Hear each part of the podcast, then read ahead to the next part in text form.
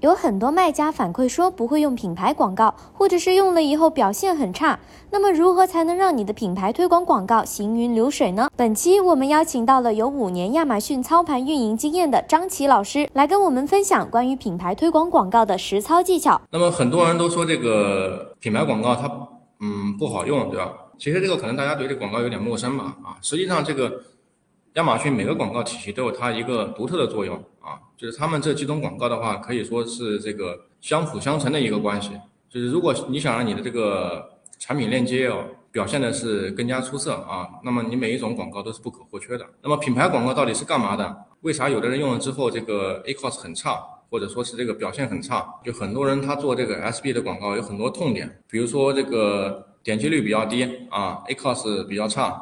还有这个转化率低，包括这我们的旗舰店怎么去优化等等啊这些问题。首先我们要知道这个品牌广告的开启时机是什么。呃，俗话说得好嘛，天时地利人和，你才才可以成功对吧。那么什么时候开这个广告，它是比较好的一个时机啊？这边我给大家也总结了一下。比如说我现在做的是这个宠物类目，那么我现在我想让更多的消费者去了解我这个品牌，让大家一看到这个品牌就知道是我我是这个专门做宠物类目的。那么这个时候呢？你就可以通过品牌广告来触达我们的客户，让更多的客户去去了解你的这个产品，嗯，了解你这个品牌。时间长了之后，大家就知道你你这个品牌是宠物用品的一个专卖店。当我们流量达到瓶颈的时候，哎，比如说我们在做这个 SP 这个广告之前，我一直开的 SP 啊，然后我 SP 我也没有开过，然后现在我这个流量已经达到瓶颈了，包括我的单量啊，始终都是维持到一个。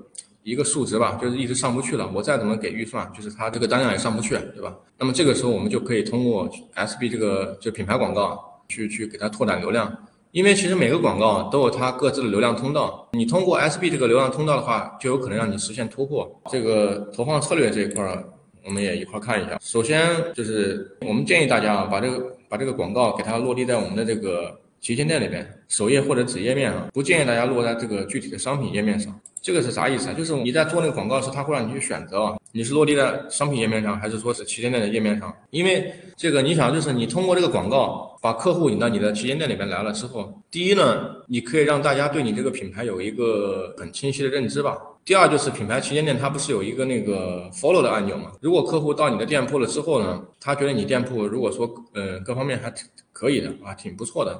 他有可能给你点一个关注，成为你店铺的一个粉丝。那么成为你粉丝之后呢？我觉得对于这个塑造品牌来说是一个非常好的一件事情。不管是你后期这个你要去怎么你的呃私域流量，或者说是你建立客户的一个粉丝群体啊，对于这个品牌粘性还是非常非常不错的，是百利无一害的。所以我们建议大家把这个流量给它引到这个你的店铺里面来，不要去引那个商品页面。听完本集内容，如果还想了解更多关于品牌推广的投放策略，记得听下集内容哦。